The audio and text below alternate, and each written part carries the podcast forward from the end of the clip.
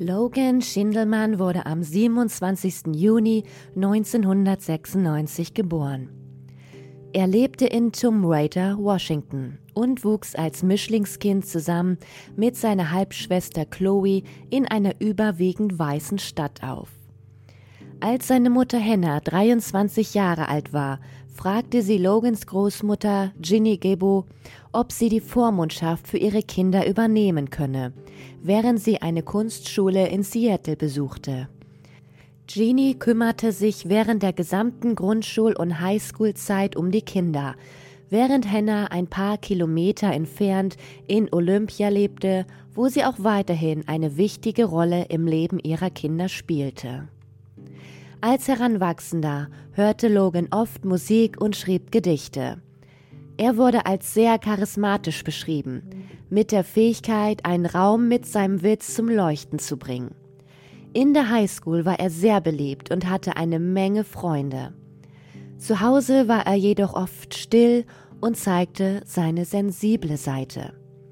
Logan besuchte die Turm Water High School, wo er gute Noten erhielt und als defensive Back im Footballteam der Schule spielte, das er zu deren Staatsmeisterschaften führte. Im Jahr 2014 machte er seinen Abschluss und plante im Herbst eine Universität zu besuchen.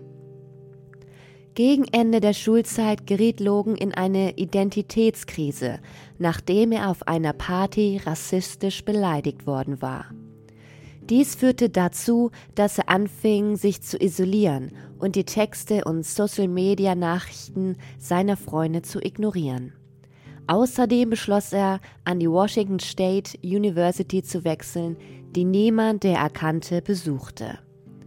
Nach seinem ersten Jahr versuchte Logan immer noch herauszufinden, was er mit seinem Leben anfangen wollte. Also beschloss er nach Hause zurückzukehren und Gelegenheitsjobs zu erledigen, unter anderem half er auf der Farm seiner Tante und seines Onkels aus. Am Morgen des 19. Mai 2016 stand Ginny Gebo um 7.30 Uhr auf um sich auf ihre Arbeit beim Washington State Department vorzubereiten. In der Küche trat sie auf Logan, was ungewöhnlich war, da er nie so früh aufstand. Die beiden kamen ins Gespräch und Logan teilte seiner Großmutter mit, dass er in der Nacht zuvor eine Erleuchtung gehabt habe und darüber sprechen wolle. Da sie jedoch zur Arbeit musste, sagte Ginny ihrem Enkel, dass sie darüber sprechen würden, wenn sie am Abend nach Hause käme. Am Abend kam Ginny nach Hause und musste feststellen, dass Logan und sein Auto verschwunden waren. Als er nach ein paar Stunden immer noch nicht zurück war, rief sie sein Handy an und sah, dass es sich in Olympia befand, nur ein paar Kilometer vom Haus seiner Mutter entfernt. In der Annahme, dass er die Nacht dort verbrachte, machte sie sich keine Sorgen über die Abwesenheit ihres Enkels. Ein paar Tage vergingen und Logan war immer noch nicht zu Hause. Am 22. Mai 2016 rief Ginny Henne an, die ihr sagte, dass sie ihren Sohn seit über einer Woche nicht mehr gesehen hatte. Das beunruhigte Ginny, die mehrere Anrufe tätigte und auf der Suche nach ihrem Enkel durch Tumwater fuhr. Als sie ihn nicht finden konnte, ging sie zum Sheriff's Office, um ihn als vermisst zu melden. Das Büro war jedoch geschlossen, so dass sie am nächsten Tag zurückkehrte, um offiziell eine Anzeige zu erstatten. Bei der vermissten Anzeigenerstattung informierte Ginny die Polizei, dass Logans Auto, ein schwarzer Chrysler Sebring von 96, vermisst wurde. Bei der Überprüfung des Kennzeichens stellte sich heraus, dass der Wagen drei Tage zuvor von der Washington State Patrol beschlagnahmt worden war. Dem Bericht zufolge war das Auto auf der Interstate 5 zwischen Maytown und Tumwater verlassen aufgefunden worden. Als es gefunden wurde, befanden sich darin Logans Führerschein, Brieftasche, Debitkarte und Tüten mit Lebensmitteln von einer nahegelegenen Tankstelle. Ginny fand das ungewöhnlich und informierte die Ermittler. Der Bericht erhielt auch einen Hinweis auf drei Notrufe, in denen es hieß, das Auto sei über die Fahrspuren geschleudert und erst an der Mittelschutzplanke zum Stehen gekommen. In einem Anruf wurde behauptet, der Wagen sei zunächst auf dem Seitenstreifen geparkt worden und ein weißer Mann mit braunen oder roten Haaren sei aus der Beifahrerseite gesprungen und in den Wald entlang der Autobahn gelaufen. Die Polizei untersuchte den Bericht und ging davon aus, dass der mysteriöse Mann versehentlich den Gang eingelegt hatte, so dass der Wagen ins Schleudern geriet. Sie suchten in einem Umkreis von zwei Meilen mit Spür- und Leichenspürhunden, aber es wurde nichts gefunden. Auch der Einsatz von Wärmesuchflugzeugen brachte keine Spur von Logan oder dem unbekannten Mann. In der Hoffnung, neue Hinweise zu erhalten, wandte sich die Ermittler an diejenigen, die Logan am besten kannten. Und Ginny gab ihm die Erlaubnis, sein Zimmer, sein Telefon und seinen Computer zu durchsuchen. Dabei stellte sich heraus, dass er sich nach seinem Highschool-Abschluss weitgehend zurückgezogen hatte, um Filme zu sehen und Musik zu hören. Er verbrachte auch Zeit damit, online mit Leuten zu sprechen. Er hat jedoch nie einen von ihnen wirklich im Leben getroffen. In jenem Monat hatte die Polizei einen seltsamen Anruf von einem Autofahrer erhalten, der parallel zur Straße gefahren war, wo das Auto von Logan stand.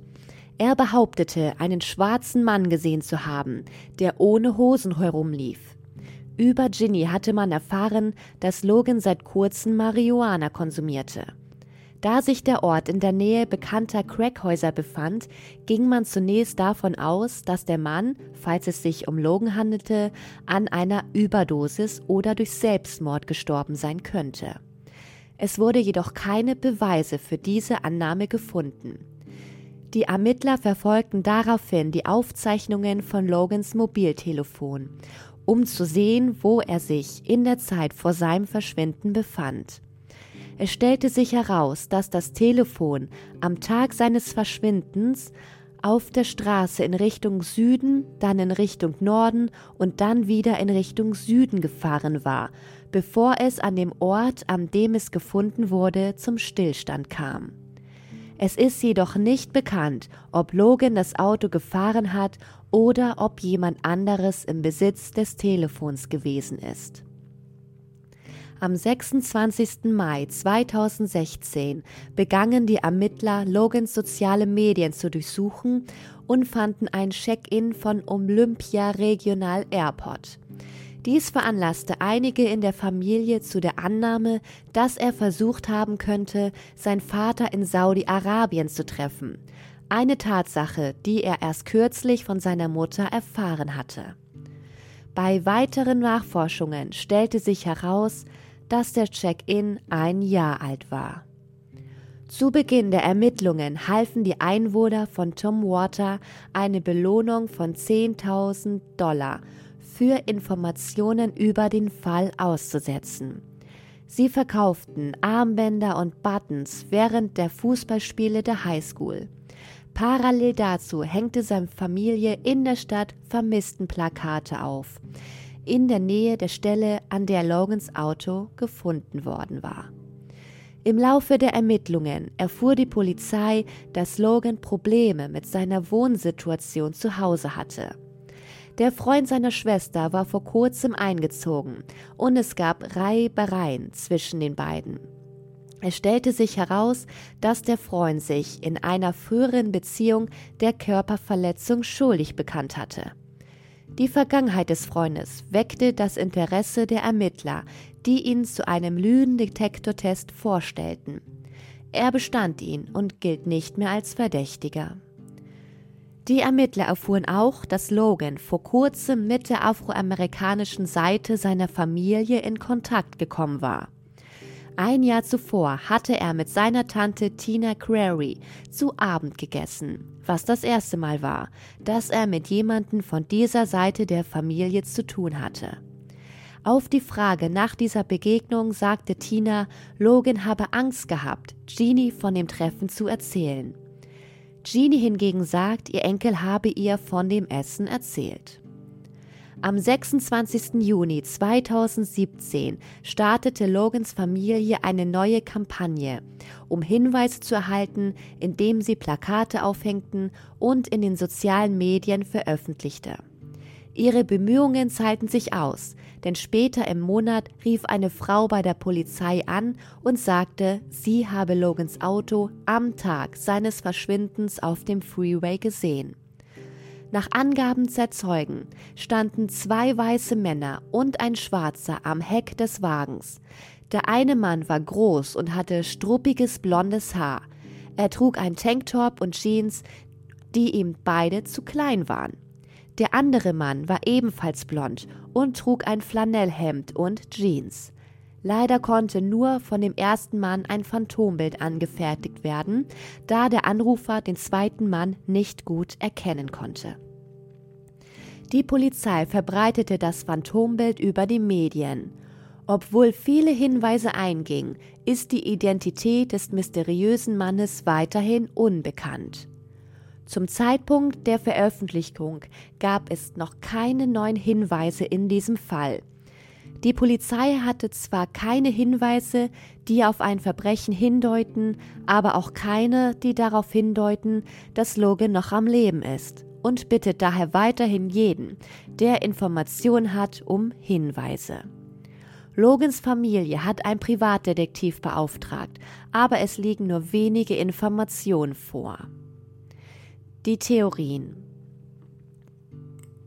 Einige in Logans Familie glauben, dass er von sich ausgegangen ist und woanders ein neues Leben begonnen hat. Da er noch dabei war, herauszufinden, was er mit seinem Leben anfangen wollte und sich damit abfand, dass er gerade die andere Seite seiner Familie kennengelernt hatte, wird angenommen, dass er gegangen sein könnte, um etwas Kontrolle über sein eigenes Leben zu erlangen. Einige glauben, dass Logans Verschwinden mit seinem Drogenkonsum zusammenhängen könnte, wobei diese Theorie vor allem zwei Fragen aufwirft. Könnte er in Schwierigkeiten mit lokalen Dealern geraten sein oder könnte er irgendwo einer Überdosis genommen haben? Es ist zwar bekannt, dass er Marihuana geraucht hat, aber seine Freunde und diejenigen, die ihn am nächsten standen, halten es für unwahrscheinlich, dass er härtere Drogen genommen haben könnte. Eine andere Theorie besagt, dass Logan einen psychischen Zusammenbruch erlitten haben könnte in Anbetracht seiner jüngsten Paranoia. Er begann zu glauben, dass ihn Leute durch sein Schlafzimmerfenster beobachteten und seine Offenbarung wird angenommen, dass seine psychischen Probleme ihn dazu gebracht haben könnten, wegzulaufen oder sich das Leben zu nehmen. Logans Onkel glaubt immer noch, dass Chloes Freund etwas mit dem Verschwinden seines Neffen zu tun haben könnte. Da er über eine polizeiliche Ausbildung verfügt, ist er der Meinung, dass die Ermittler den Ergebnissen des Lügendetektors zu viel Glauben schenken, da die Tests falsch positiv ausfallen können. Die Ermittler glauben nach wie vor, dass er nichts damit zu tun hat. Die letzte Theorie bezieht sich auf die Beteiligung eines Verbrechens. Die Polizei ist sich noch nicht sicher, ob die beiden blonden Männer etwas damit zu tun haben oder ob sie etwas wissen. Sie geht auch anderen Hinweisen nach, einschließlich der Möglichkeit eines missglückten Raubüberfalls oder eines Unfalltodes. Während der Ermittlungen hat Logans Familie Logan Felsen gebastelt, die von Freiwilligen bemalt und überall im Westen der USA und in Kanada aufgestellt wurden. Sie enthalten Informationen über Logans Fall und einem Link zu einer speziellen Facebook-Seite. Logans Tante hatte die Facebook-Seite Logan Schindelmann is Missing eingerichtet, in der Hoffnung, neue Hinweise zu erhalten und die Aufmerksamkeit für den Fall zu erhöhen. Logan Schindelmann wurde am 19. Mai 2016 in Tumwater, Washington vermisst. Er war 19 Jahre alt und wurde zuletzt mit einer schwarzen Windjacke, einem weißen T-Shirt, Jeans und Nike-Touren schon gesehen. Zum Zeitpunkt seines Verschwindens war er 1,80 Meter groß und wog etwa 150 bis 190 Pfund. Er hat schwarze Haare, die er regelmäßig rasiert, braune Augen und eine Narbe am Unterarm. Außerdem leidet er einer schweren Erdnussallergie und hatte zum Zeitpunkt seines Verschwindens seinen EpiPen nicht bei sich. Derzeit ist er als gefährdetes Kind eingestuft. Wenn er noch leben würde, wäre er heute 25 Jahre alt.